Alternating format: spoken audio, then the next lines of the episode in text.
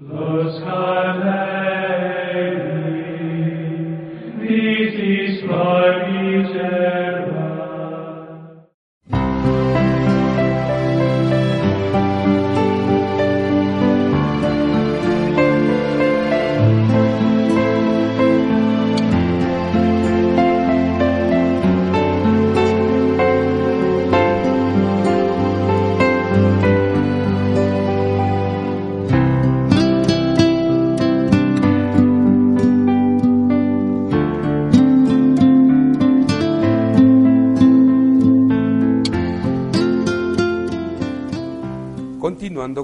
presentación del texto, habíamos comentado los parámetros de cómo analizar el texto. Decíamos que leer el texto, delimitar el texto y posteriormente ahora vamos a exponer cómo, se va, cómo vamos a ir analizando una perícopa. Perícopa se llama a la fracción de texto que vamos a estudiar. Puede ser un capítulo entero, puede ser algunos versículos de un capítulo o puede ser una escena más grande que abarque incluso el libro. Pero generalmente se recomienda empezar con pequeñas unidades literarias. A esas unidades literarias se les llama en el estudio bíblico perícopa. Entonces, cuando escuchen este término, nos referimos al texto que vamos a empezar a estudiar. Estábamos compartiendo que después de haber delimitado nuestro texto, viene una tarea muy interesante, se llama crítica textual.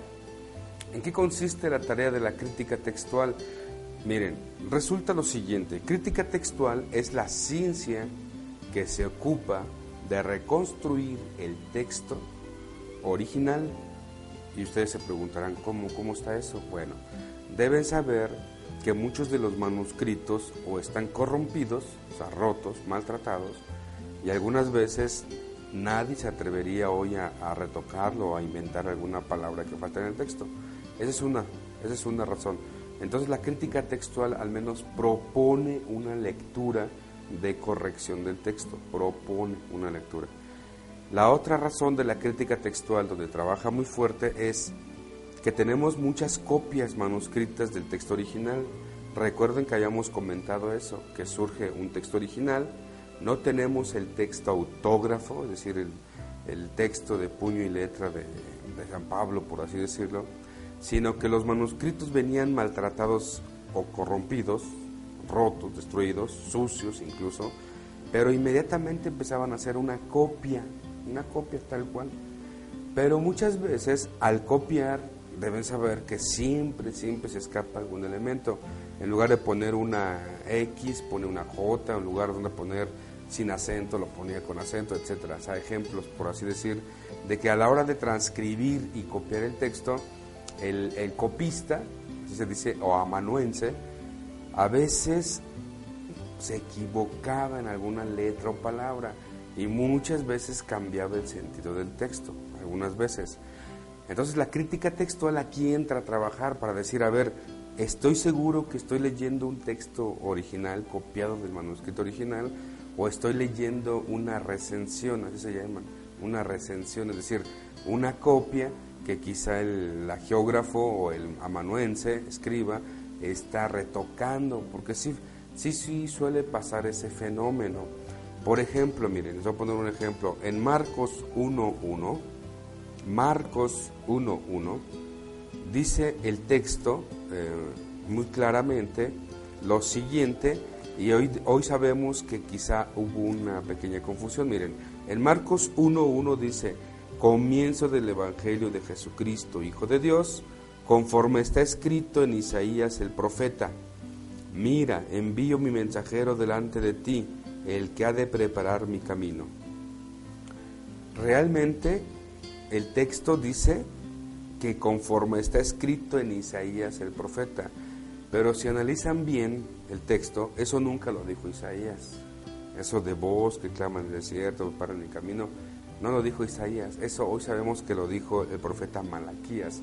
Y de hecho en las Biblias, generalmente las Biblias de estudio como la de Jerusalén, podrán encontrar el paralelo a un costadito del texto, dice Malaquías 3.1. Por ejemplo, ven, hay que respetar incluso los errores del autor sagrado. Marcos se confundió, en lugar de decir profeta Malaquías, pone el profeta Isaías. Y eso no pasa nada. Pero sí nos damos cuenta, por ejemplo, que en algunos manuscritos medievales, cuando los monjes copiaban, a ellos se les debe mucho, mucha labor de copiar textos originales.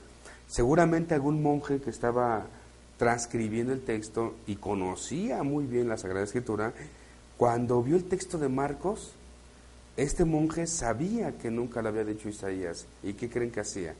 Pues se atrevía a corregir.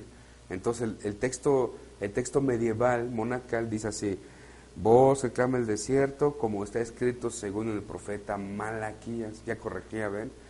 Para un, para un estudioso de Sagrada Escritura, esa copia corregida ya no es original, porque tenemos que respetar incluso esos errores o pequeños detalles literarios que el geógrafo nos heredó, porque seguramente así fue. Un texto que tenga más errores seguramente es más original a que tú leas un manuscrito bastante coherente, bastante corrido y bastante claro a tus ojos, dices tú, ah, Está muy claro el texto, sí, pero seguramente esa copia manuscrita ya está retocada o está, digamos, este, manipulado el manuscrito con una teología o una preocupación o una corrección literaria, como el caso que acabo de decir. De hecho, hay muchos, hay muchos ejemplos de estos donde hoy se descubre que como algunos, algunos copistas se daban cuenta del error del original y lo trataban de corregir. Hoy sabemos que regla de oro es dejar el texto tal y como lo hemos recibido. Entre más errores tenga un texto, estamos seguros de que estamos ante el texto original. A que si tú lees una copia bastante legible, seguramente ya están, ya están corrigiendo el manuscrito. A esto se debe la tarea de crítica textual. Se llama la ciencia que trata de reconstruir en la medida de lo posible el manuscrito. Porque la crítica textual va a decir, esta copia está muy legible, no me funciona. Vamos a irnos al texto con más problemas para analizarlo.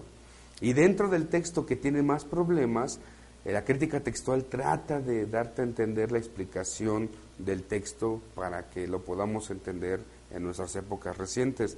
De hecho, cuando hagamos un estudio, voy a, casi, casi la interpretación de ese texto, que vamos a hacer un pequeño análisis, va a depender de la interpretación de la crítica textual, ya lo veremos más adelante. Solo, solamente quiero decirles que eh, en las Biblias de estudio, repito, como la de Jerusalén, Biblia de Peregrino, eh, en estas Biblias, en el apartado crítico, esta, esta parte que se llama, la parte crítica se llama aparato crítico, esto se llama aparato crítico, en las Biblias de estudio te va, te va a indicar cuando a veces te dice, Aquí estoy leyendo yo traductor gatito, pero él te va a decir, pero en el manuscrito original dice gatote y creemos que es más original poner gatito que no gatote, por decirlo así. Te va a decir la variante textual, se llama así. De hecho lo van a encontrar con la, la frase var, v chica a r punto, var, quiere decir variante, variante textual. O muchas veces te pone ms, ms significa manuscrito. Y si ponen MSS, te ponen manuscritos. Dice, muchos manuscritos tienen esta frase o esta variante. Entonces, esto es la parte que se llama el aparato crítico del texto, a la parte de abajo. Generalmente la Biblia del Peregrino y la Biblia de Jerusalén tienen ese tipo de, de anotaciones de aparato crítico, donde te van indicando esas pequeñas variantes textuales. Eso es en cuanto a la crítica textual, que ya veremos cómo se usa que vemos el texto, leemos el texto y cuando veas una notita, generalmente viene un asterisco en las Biblias de estudio, viene un asterisco y te va indicando, te va indicando, mira, esta palabra yo traduje así, aunque en el manuscrito se lee de otra manera. Creemos que aquí se llaman conjeturas, te dice con, c o n j con, conjetura, te dice el traductor, mira, yo me inclino a pensar que el autor quiso decir esto por estas razones y te dice conjeturas, es, mi, es mi opinión, es mi propuesta de estudio. Porque no se crean algunos textos eh, muy difíciles de interpretar, se ponen en el aparato crítico la interpretación. En los libros de Samuel, si un día con más calma leen los libros de Samuel, van a ver muchas veces que en el texto de Samuel continuamente vas a encontrar una escena con puntos suspensivos, puntos suspensivos, puntos suspensivos. Ahí, por ejemplo, el manuscrito está roto, está corrompido Y aunque tenemos copias monacales eh, y están completos los textos, o, se apuesta por decir, no, esos manuscritos seguramente ya el monje le retocó y él puso lo que él creía que iba a ir ahí. Entonces mejor nos quedamos con el texto corrompido, roto, o que no se entiende y no puedes inventar nada. Entonces lo que hacen los autores o los editores de las Biblias, respetando el texto original, es poner puntos suspensivos. Entonces, en el libro de Samuel, porque son los libros más, curiosamente, libro 1 y 2 de Reyes y 1 y 2 de Samuel, son los manuscritos más maltratados que tenemos de la Sagrada Escritura. Por eso van a encontrar, si ustedes nada más abren la Biblia de Jerusalén en los libros de Samuel, van a encontrar incluso la mitad de una página de pura crítica textual, es decir, de puras notas, de puras notas, de puras notas, diciéndote, mira, el manuscrito dice así, nosotros creemos que debe decir así, el, manuscrito se presenta con esta palabra, nosotros creemos que debería ser esta por esta razón. Entonces es muy interesante, porque son las copias más, más maltratadas, las del libro de Samuel y libros de Reyes. Digo, un día que tengan tiempo, con calma pueden verificar todas las notas de crítica textual que aparecen. ¿sí? Muy bien, eso también sirve para el caso como nota cultural, nota cultural. Deben saber que el libro de Hechos de los Apóstoles, hasta el día de hoy, 2012, ya nadie toca el tema. Curiosamente se abandonó o se está abandonando mucho este trabajo de crítica textual. Tenemos las copias originales, dijimos el Códex Sinaítico, el Códex Vaticano, el Códex este, de Ingrado, o sea, son las copias más antiguas y mejor conservadas de la Biblia, ¿sí? Y ya nadie se ha puesto a trabajar, a investigar, porque miren, en Hechos de los Apóstoles, si ustedes leen la Biblia de Jerusalén y viene la introducción al libro Hechos de los Apóstoles, van a leer que dice el editor, actualmente el libro de Hechos Apóstoles tenemos dos versiones. Es decir, se han encontrado dos copias antiquísimas de Hechos de los Apóstoles, lo que se llama una versión larga y una versión corta. Y hasta el día de hoy se preguntan por qué tenemos dos versiones de Hechos de los Apóstoles, una versión larga y una versión corta. Ha habido muchas, muchas teorías. La más clásica es que decían, seguramente la versión larga es la original, pero como estaba muy larga, tuvieron que hacerla más breve y le quitaron cosas. Y entonces quedó la versión breve de la, del Hecho de los Apóstoles.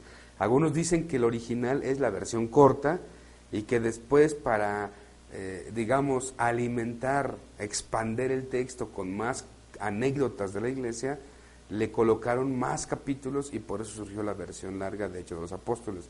Hasta el día de hoy el debate está abierto porque no, no se sabe todavía si Hechos de los Apóstoles, la versión corta, es el original o Hechos de los Apóstoles en su versión larga es el original.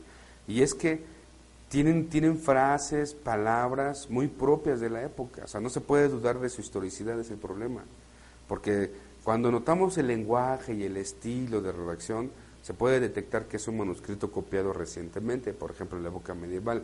las copias medievales inmediatamente nos damos cuenta porque ya el monje le puso más, más elementos, te explica más, te, te, inventa escenas muy simpáticas para, según él, darte el contexto del texto. Pero en Hechos de los Apóstoles parece ser dos obras muy originales. Y de hecho, en la Biblia de Jerusalén hay textos en cursiva, revisen con calma después Hechos de los Apóstoles, van a encontrar grandes discursos, discursos e incluso textos de Hechos de los Apóstoles en cursiva, todos unos capítulos en cursiva. Y te va a decir el editor, todas las palabras y frases que estén en cursiva las estamos tomando del texto largo. Y es que la Biblia de Jerusalén te dice muy honestamente, nosotros para no rechazar ni una versión y aceptar una u otra, hemos tomado las dos y hemos hecho una versión, se llama una versión neutra. ¿Ya vieron? Aquí tenemos ya en la Biblia de Jerusalén otro texto, ya nació otro texto, porque lo que hicieron los autores, dijeron, miren, para respetar estas dos versiones, hemos hecho una versión neutra, es decir, las mezclamos. Entonces, por ejemplo, si el día de mañana desaparecieran todos los manuscritos y solamente tuviéramos esta versión de Jerusalén, todo el mundo va a pensar que este es el texto original. Entonces, ese es el problema de la crítica textual. Es una ciencia que se encarga de, buscar el sentido del texto lo más original que se encuentre.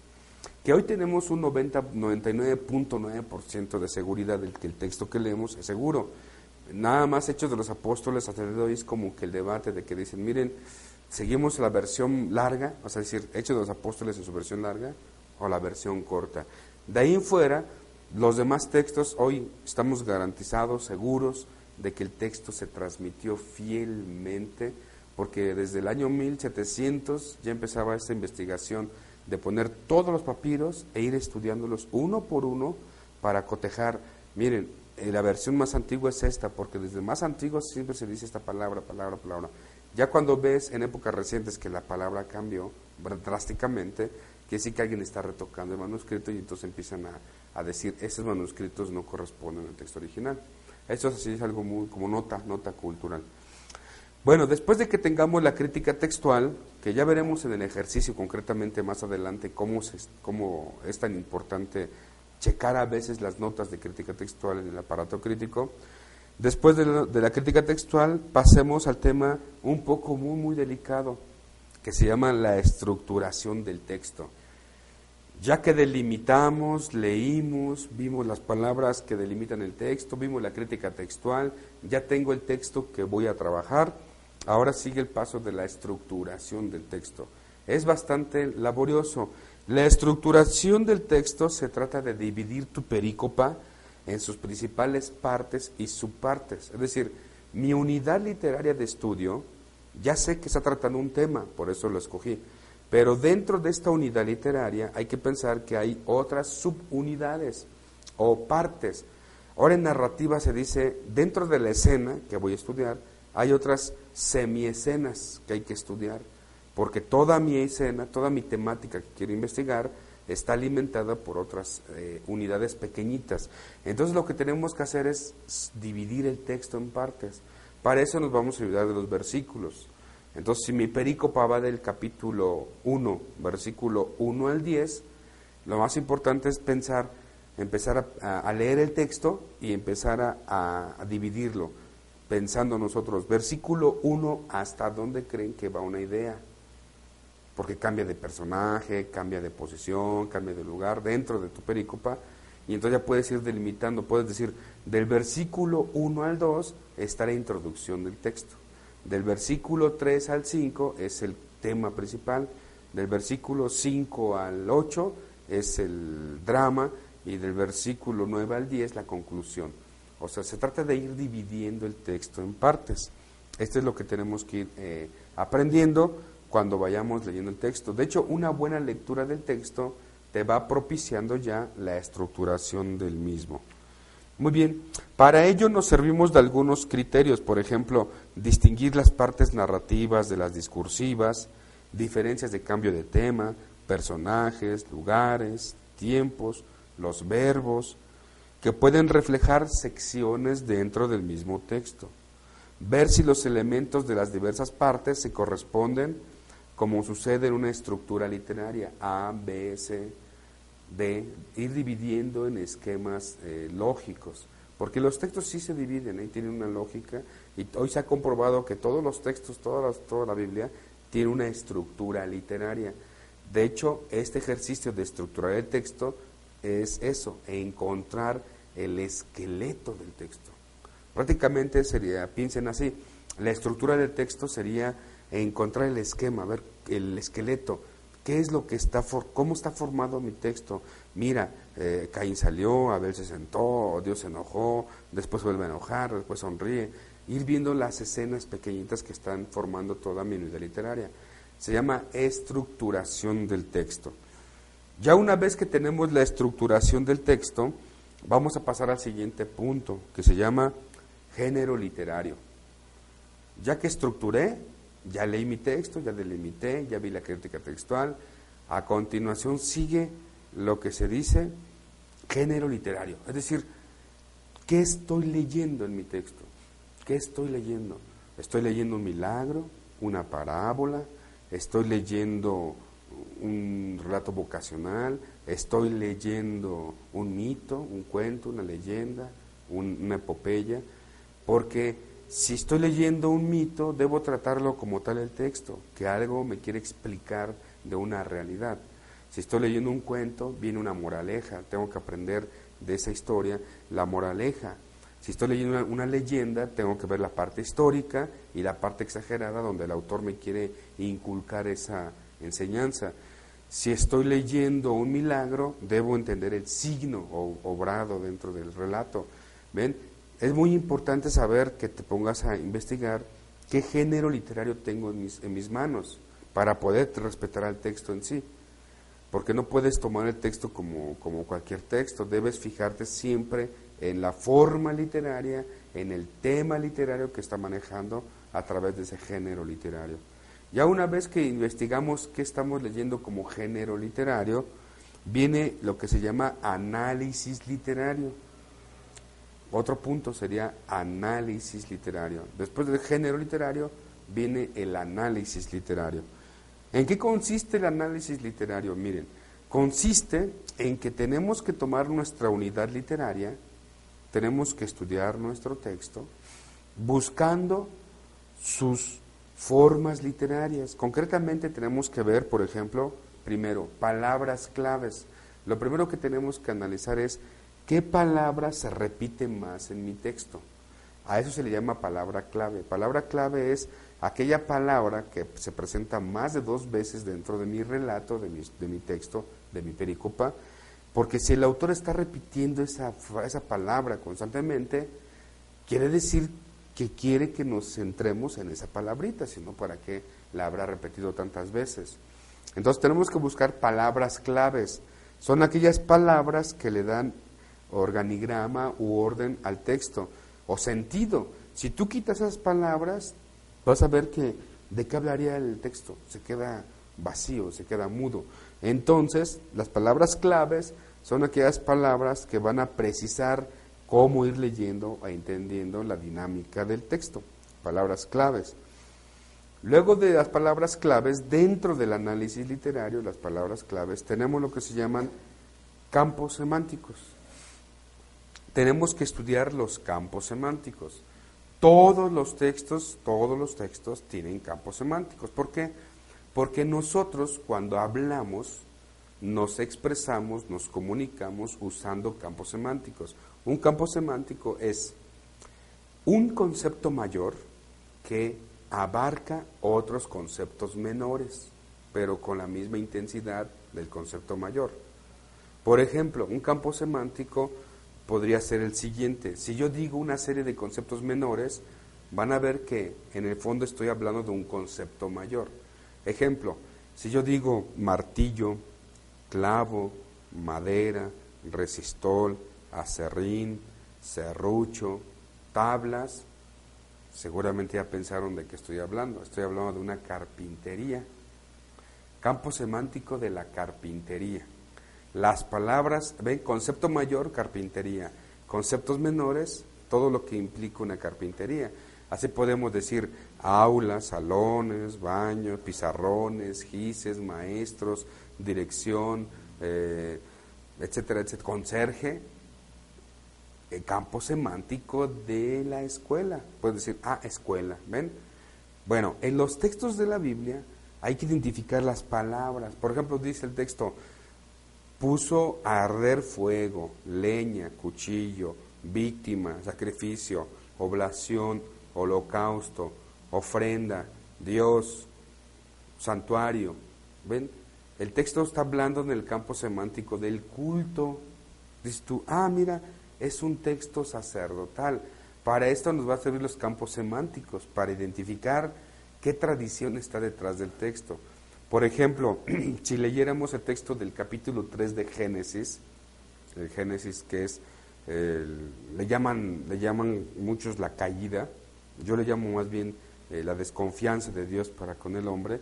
Si ustedes ven ese texto, dice fruto, comer, árbol, tierra, suelo, labrar, sudor, pan, espinas, eh, lluvia, polvo, ¿Ven? Es puras palabras que pertenecen al campo de la agricultura. Quiere decir que el capítulo 3 nació en una tradición de gente de agricultura. Y esto me va a ayudar mucho para entender el texto, decir, ah, mira, seguramente refleja problemas entre campesinos o alguna situación eh, dentro de la comunidad de campesinos de épocas antiguas. porque generalmente nosotros hablamos según el contexto vital en que nos movemos. Ya puse el ejemplo de la carpintería. El carpintero te va a hablar de su contexto vital, que es madera, tablas, acerrín, que lápiz, que metro, que el cepillo, que el serrucho. Siempre hablamos y nos, nos conducimos con el otro de, de, acuerdo a lo, que, a lo que vivimos continuamente. Nada más escuchen el vocabulario religioso, busquen, escuchen el vocabulario de la vida religiosa, el, vocabulario clerical, el vocabulario académico, y luego, luego identificas, esta persona es médico. ¿Cómo sabes? Porque está hablando que de vacunas, que de la junta médica, que tiene que ir a, a, una, a una conferencia de patologías, etcétera. Inmediatamente dices, esta persona es médico, por el puro lenguaje. Pues el texto también pasa así. Como es palabra de Dios puesta por escrito en lenguaje humano, pues el autor sagrado va a respetar las tradiciones en que se movió y por eso nos va a contar la experiencia de Dios a través de campos semánticos. Entonces, análisis literario, palabras claves y después campos semánticos. Posteriormente vamos a dentro del análisis literario tenemos que poner mucha atención también a lo que se llama los personajes. ¿Quiénes son los personajes principales? ¿Quién es el personaje secundario? Y esto se puede evidenciar cuando tú lees el texto y vas descubriendo que hay una personita que se mueve constantemente, que aparece constantemente en el texto. Es más, toda la perícopa quizá, quizá, se mueve en función de esta figura. Por ejemplo, en el texto de Génesis 3, cuando la serpiente habla con la mujer, nada más hagan este ejercicio, busquen cuántas veces se repite la palabra mujer, incluyendo su pronombre, porque algunas veces dice el texto, ella le dio al marido, ella dijo tal, ella. Nada más cuenten las veces en que aparece la palabra mujer y nos damos cuenta que el personaje principal del texto es la mujer, no es ni Adán, ni siquiera Dios, mucho menos la serpiente, es la mujer. ¿Y saben por qué es la mujer? Porque desde un principio el autor te está diciendo que quien lleva la conducción de la familia y de la casa en Oriente Antiguo era la mujer. Esto es una, eh, digamos, un acercamiento literario que nos permite entender la teología y las costumbres antiguas. Todo el mundo pensaba que la mujer en el Antiguo Testamento venía oprimida, sometida y que el machismo y todo eso. Lo que pasa es que es una lectura muy mexicana que hemos hecho o muy occidental de la Biblia. Sin embargo, si, si leen bien la Biblia, quien dirigía la casa, quien dirigía el orden era la mujer. Piense nada más en el relato de, de por ejemplo, se me viene Betsabé con David. Si leen ese relato, David tenía un hijo mayor que era Adonías. Y Betsabé le dice, no va a reinar tu hijo, va a reinar el mío, que es Salomón. Entonces David dice, bueno mujer, lo que tú decidas. ¿Se acuerdan ese pasaje de Jacob y Esaú? La mamá la mamá de Jacob es la que decide que va a ser Jacob y no Esaú. ¿Recuerdan cómo él con su hijo logran ese engaño con su papá, hasta pegándole cabello en los brazos para engañar? ¿Quién decidió que iba a gobernar Jacob y no Esaú? La mamá. Tenemos obras muy, muy hermosas dedicadas a las virtudes heroicas de las mujeres, Judith, Esther, tenemos el caso de Susana, tenemos a Débora, tenemos a María, hermana de Moisés y Aarón, que son profetisas y gobernantes del antiguo Israel. En el libro de Macabeos tenemos a Alejandra Salomé. Alejandra Salomé es la reina, se sabe que Israel tuvo una reina en épocas de Macabeos, que fue mujer. Entonces, esto, por ejemplo, en Génesis capítulo 3, es desde un principio enfatizar la figura de la mujer como protagonista de la historia del pueblo, como protagonista de la familia y de las decisiones familiares. Entonces, ven, gracias al estudio de los personajes principales, podemos entender qué está pasando en el texto y cuál es la intención del autor al repetir constantemente estos personajes. Entonces, ya vieron, dentro de la parte de análisis literario, tener en cuenta palabras claves, campos semánticos y ahora ver los personajes principales distinguirlos de los personajes secundarios del texto, para irnos acercando a la interpretación del mismo.